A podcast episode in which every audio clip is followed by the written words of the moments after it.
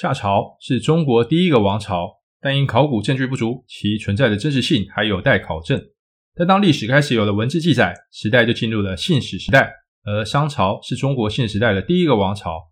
欢迎来到 Twilight Say 文明说，这是个学习的频道，我将分享我所学习的觉得有用的东西给大家，希望可以带大家生活更加多彩多姿。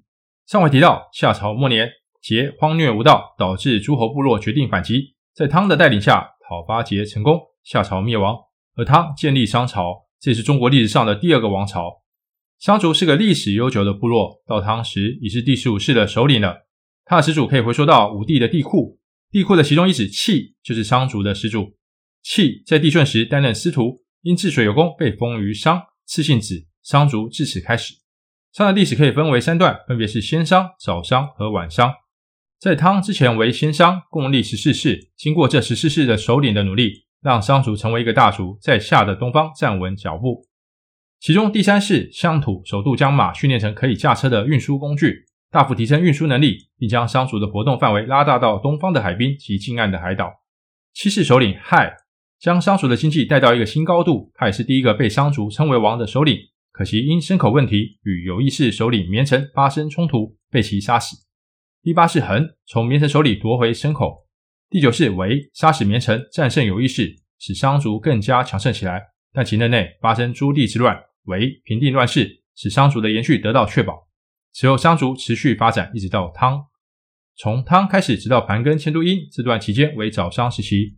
汤即拜桀，建立商朝，商族进入王国时期，开始统治整个中国。从汤开始，共经历三十一王，历时六百四十六年。汤建立商朝后，定都于亳，建立法制，制作礼乐。改立法及服饰的颜色，将白色定为上等，巩固商朝的统治地位。汤死后，王位传到第五世太甲，这位王初时暴虐乱德，被辅佐大臣伊尹流放，直到悔改后，伊尹还政给他。悔改后的太甲励精图治，创造了商朝第一次中心时代。太甲之后，王位传到第八世小甲，商朝开始经历第一次的衰败。从小甲开始，王位的继承出现兄终弟及的现象，此现象破坏了嫡长子继承制度，导致后来弟子相争的乱象。深深影响商朝的国力。小甲死后，其弟太戊继位。太戊时期发生降商蛊共生于朝，也就是商树和楚树共生在朝堂上的怪异现象，这使太戊感到害怕。在医治的建议下，太戊积极修德，努力政事，扭转小甲时的衰败，带来商朝第二次的中兴。但好景不长，传位给雍己后，雍己德性衰败，诸侯叛离，商朝迎来第二次的衰败。到十一世仲丁，他是太戊的长子，他从雍己夺回政权。但因诸侯侵犯，将国度东迁至萧。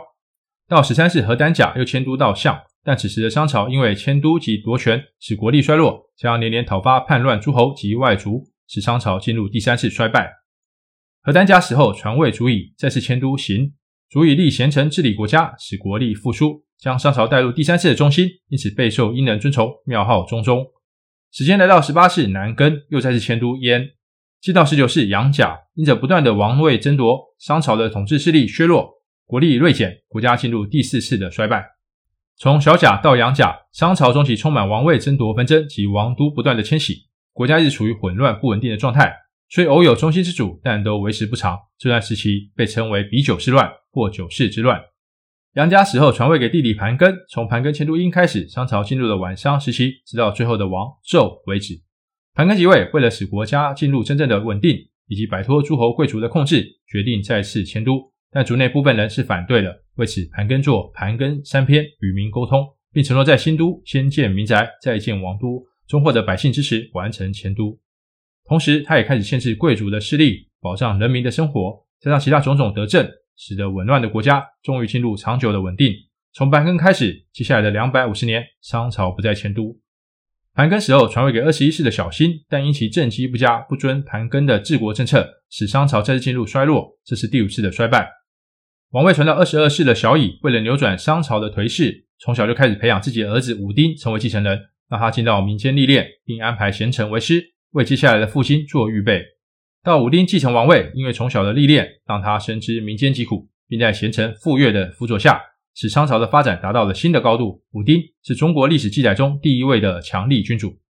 武丁死后，王位来到二十五世的主甲，他改制祭祀祖先的方式，建立完备的周祭，同时也开创王位嫡子继承制。但此制度却为商朝末年的王子争位埋下隐患。时间来到二十八世的吴懿，是个自以为是、不信天神的王，在一次的狩猎中被暴雷劈死。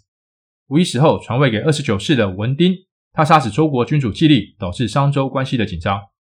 而下一任的王帝乙，为了缓解商周之间的紧张，将自己的妹妹嫁给了周文王，暂时缓解了彼此间的紧张关系。